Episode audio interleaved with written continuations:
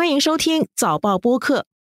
Mrs. Nixon, it's a pleasure to welcome you here this morning at our Panda Day at the zoo. 一九七二年四月，时任美国总统尼克逊对中国进行了历史性的破冰之旅的两个月后，中国赠送一对大熊猫玲玲和星星给美国。尊敬的尼克松夫人，尊敬的朋友们、先生们、女士们，我们今天把中华人民共和国的礼物赠送给美国人民。中国的代表亲自将玲玲和星星送到美国，并在致辞中说：“这表示中国人民对美国人民的友好情谊。”尼克逊夫人帕特也专程到美国国家动物园正式迎接玲玲和星星。他在仪式上致辞，代表美国人民接受这份珍贵的礼物。On behalf of the people of the United States, I am pleased to be here and accept. the precious gift of the pandas and also these other mementos from the government of the People's Republic of China. 这是中华人民共和国政府首次向西方国家赠送大熊猫，也开启了中国熊猫外交的黄金时期。现在我们将这一对大熊猫移交给美国人民。Now I'm going to present this pair of giant pandas to the American people. Thank you. 半个世纪过去了，如今中国有六十多头大熊猫旅居世界不同国家，但熊猫外交的成效却在递减。大熊猫在西方媒体中的形象也从原本的憨态可掬，变成浑身肌肉而且面目狰狞。大熊猫还能体现中国的正面形象吗？中国的熊猫外交是否也已经走到了尽头？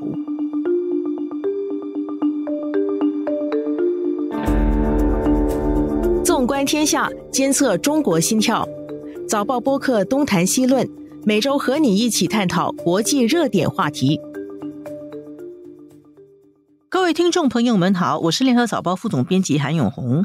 今天和我在线的是早报北京记者于泽远和黄小芳。小芳你好，泽远你好，永红你好，大家好，大家好，永红好。小芳，你在星期天的《联合早报》上写了一篇关于中国熊猫外交的报道，其中有提到说，中国的国宝大熊猫在西方媒体中的形象，最近这些年出现了很大的变化，从原来是憨厚很可爱的动物，变成了功夫熊猫，后来甚至变成了浑身是肌肉、看起来很凶悍的专制主义的象征。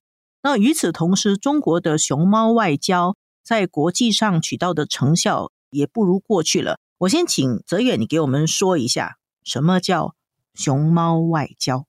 所谓的熊猫外交啊，是指中国呀通过赠送或者巡展或者商业性的租借熊猫呢，来展示一种和平、敦厚、友好和可爱的形象了，来帮助它的软实力建设吧，有助于外交的一种。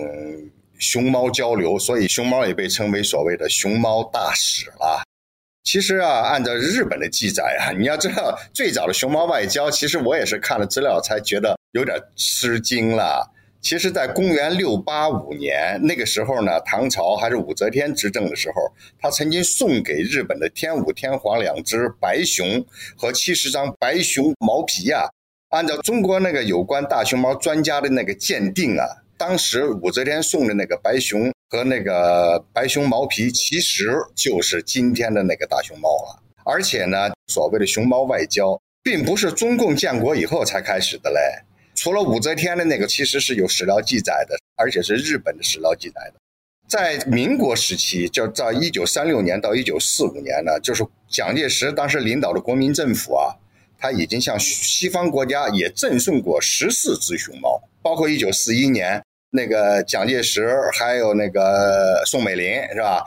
以宋氏姐妹还有那个国民党高官的名义嘛，向美国的联合救济中心的难民协会捐献了一对熊猫。然后中国的国民政府四六年的时候，还向英国政府赠送了一只大熊猫。那实际上是大熊猫作为中国国礼出国的第一个例子了。中共建国以后，它就多了。可能小芳的文章中也写了不少吧。嗯，所以熊猫很辛苦哦，从唐朝就已经开始进行外交工作。那么现在熊猫外交这一些年的发展历程又是怎样？还有中国现在有多少头熊猫在世界各地？主要在哪些国家呢？小芳，你给我们介绍一下。好，现在中国大概有六十多只熊猫，是分布在十八个国家的。但是这六十多只熊猫，它不完全都是从中国这里送出去的，有一部分是中国租借到国外的熊猫，然后他们在海外繁殖的一个后代啦。所以不是送的，是租的了。对，现在都是租的。然后租的现在在外的这一些，有一部分是租出去之后，他们又在国外繁殖的。所以总共加起来是六十多只啦。中国早期的熊猫外交的对象，它主要都是在欧美等西方国家，还有日本。所以我们现在看到拥有最多熊猫的地方，主要还是集中在西方啦。其中以美国跟日本现在的熊猫还是最多的。但是在两千年代以后，尤其是在二零一零年之后，随着中国整个外交的重点逐渐转向东南亚、中东这些地区，东南亚国家，比如说新加坡，还有马来西亚，现在也有熊猫。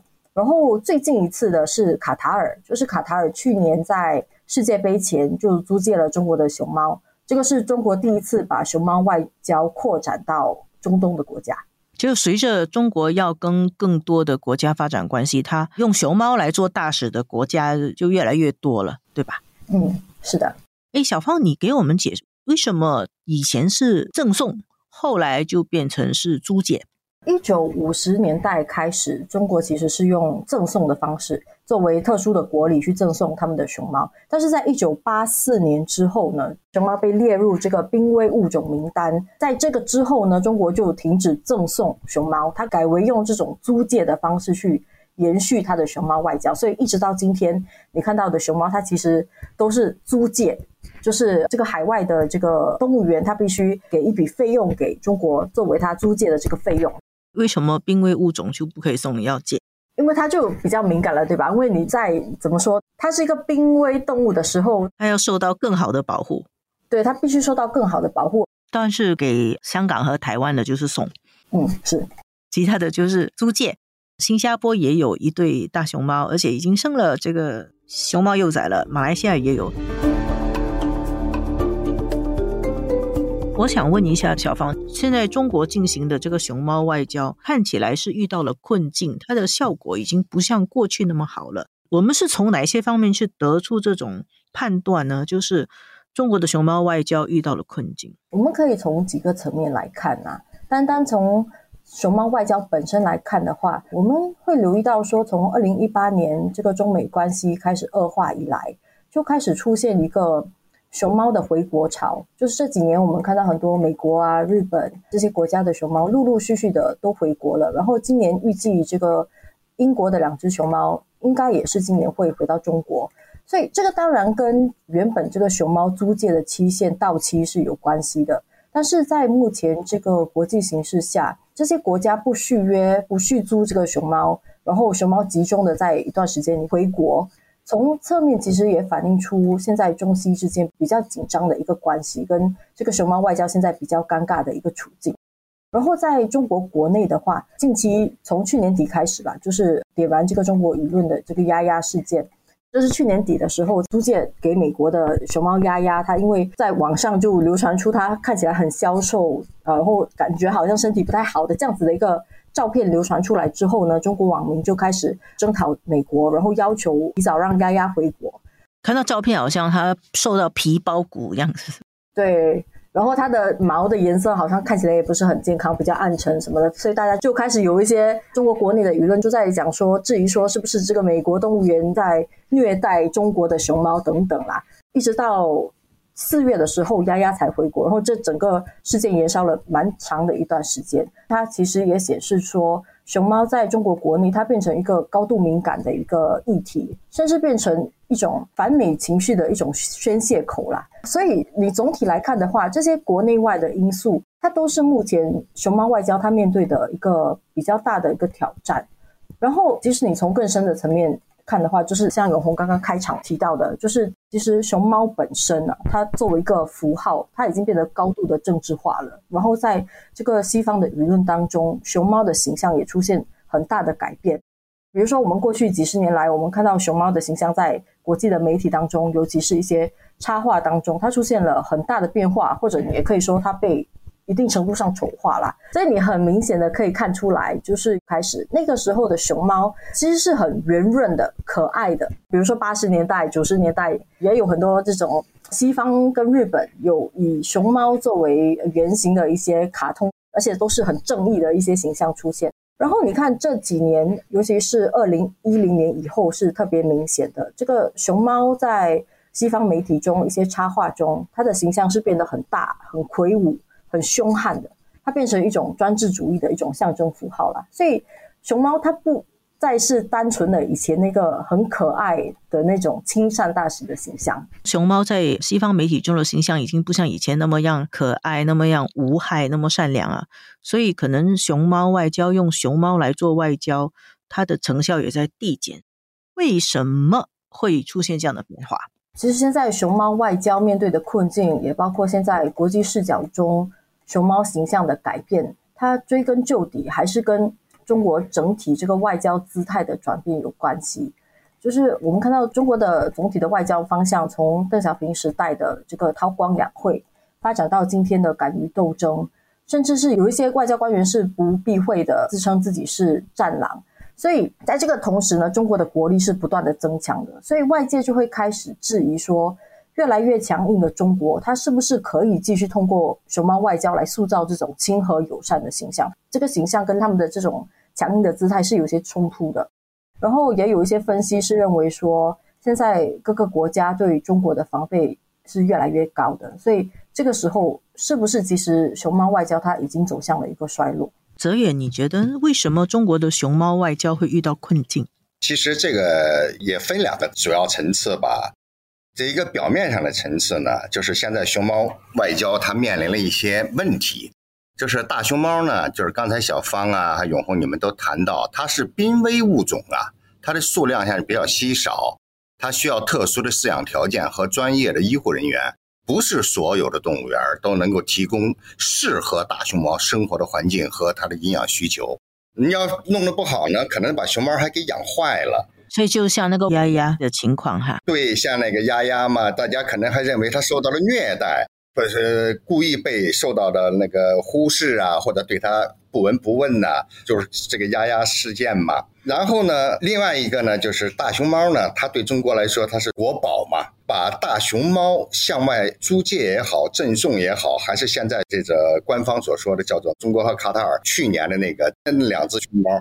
并不叫赠送啊，它叫做合作研究，啊，以合作研究的方式，就是放到国外。其实我们当然整体来讲，还都是可以把它看作是熊猫外交的一部分。但是这种事情现在要比过去更谨慎一些，就是如果做的不好，像丫丫在美国的丫丫出现那样的一种形象，让人感觉到她受到虐待的这样的一种误解，如果这种事件再发生了，它会引发中国民众的不满和抗议的。另外一个，有很多人还在质问，为什么要把大熊猫送出去、租出去，或者是到国外去进行合作研究？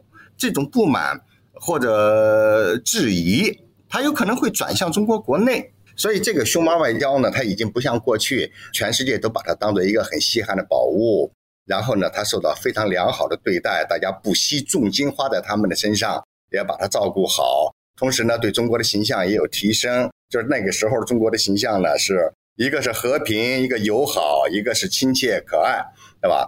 但现在到另外一个层次，刚才你们也都谈到，其实是从二零零八年就是中国举办奥运会之后，中国的形象在西方呢就有所改变了，就有一点点的咄咄逼人了，好像这事儿变得越来越具有什么 aggressive，也就是更具侵略性了。当然了，这其实是中国的综合国力不断增长，然后呢，它的所谓的国家利益也在扩张，然后它的海外利益也在增大，所以它对其他国家的影响力，包括它的经济发展对其他国家的影响力，政治跟经济的辐射力也越来越强，让很多国家，尤其是西方国家感觉到不大适应。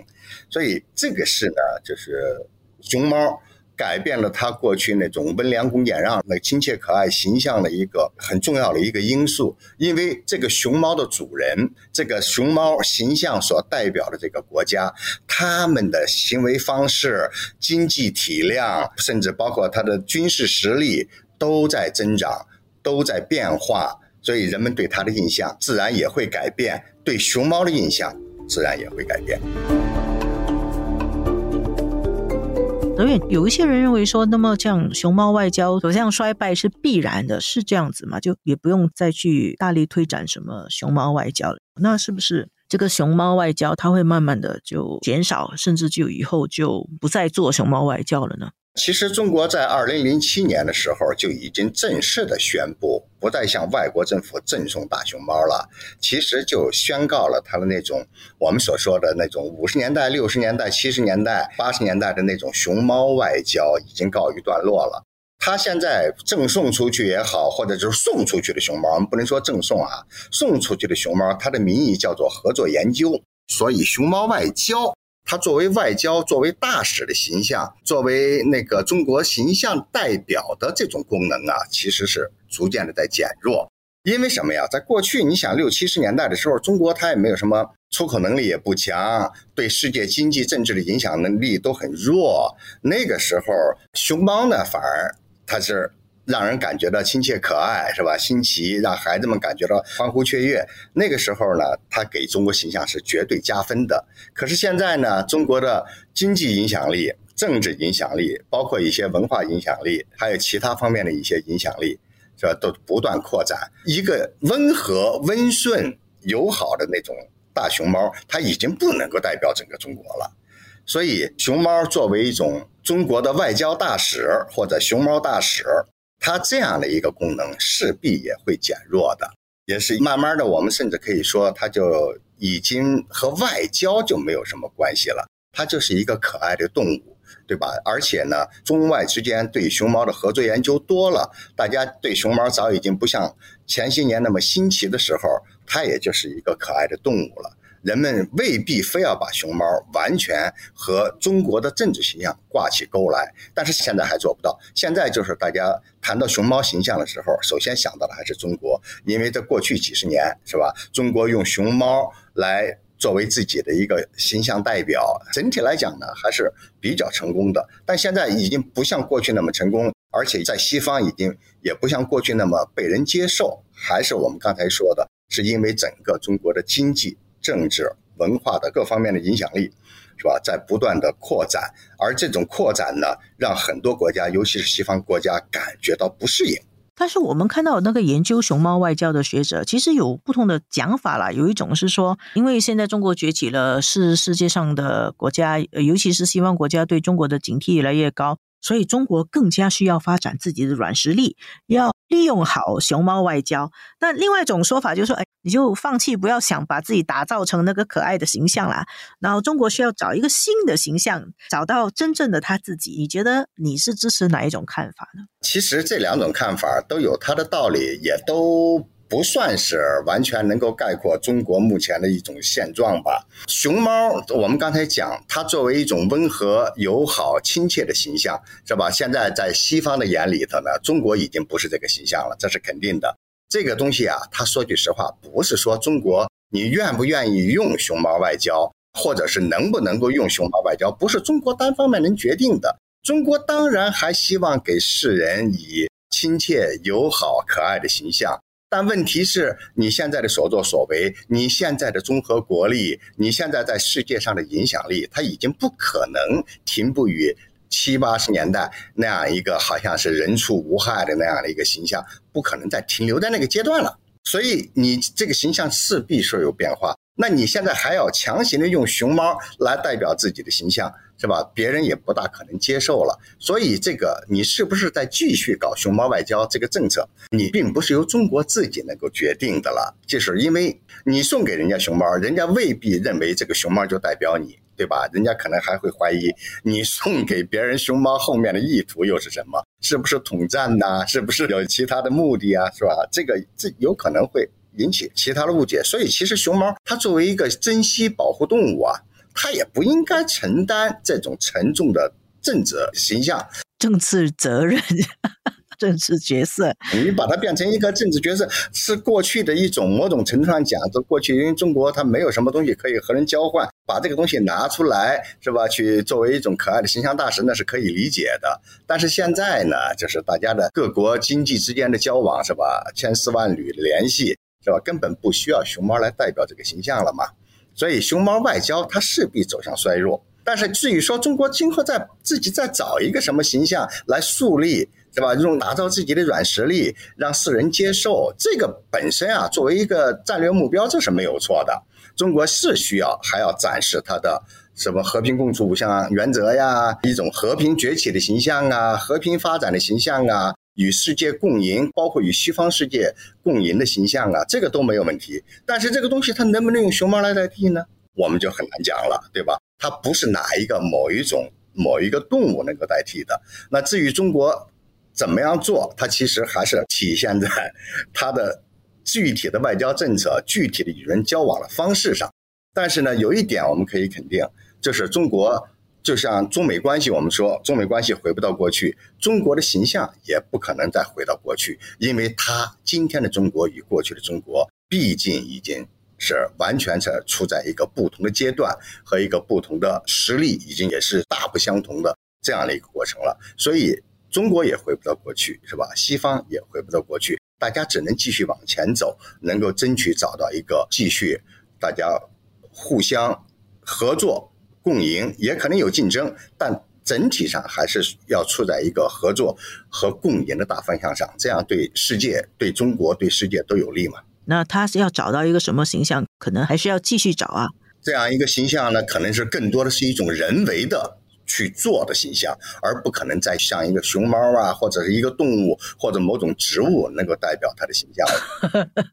那熊猫外交的这个衰弱，其实它就是真正的标志了中国的发展，然后中西实力对比的变化，还有这个国际政治格局跟国际政治氛围的改变了。是。它其实反映的就是这样一个历史进程了，反映的是中国过去几十年的国力增长、形象改变，反映了中国与西方，尤其是中国与美国之间关系的中国追赶的脚步呢在越来越近，然后双方呢在一些利益上的冲突越来越多，包括在价值观的冲突也会更加激烈的碰撞，这些都是不可避免的，让中国和美国代表的西方国家之间。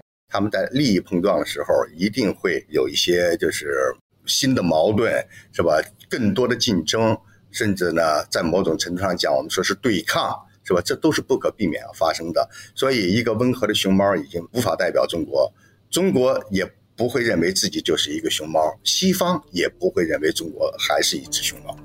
好，谢谢泽远给我们解析，谢谢小芳给我们梳理这个熊猫外交这么多年来的变化。谢谢，谢谢，谢谢永红。这一期的东谈西论由我韩永红和黄子琛制作，助导王文义，剪辑梁天赐。东谈西论每逢星期二更新，新报业媒体联合早报制作的播客。可在早报的 SG 以及各大播客平台收听，欢迎你点赞分享。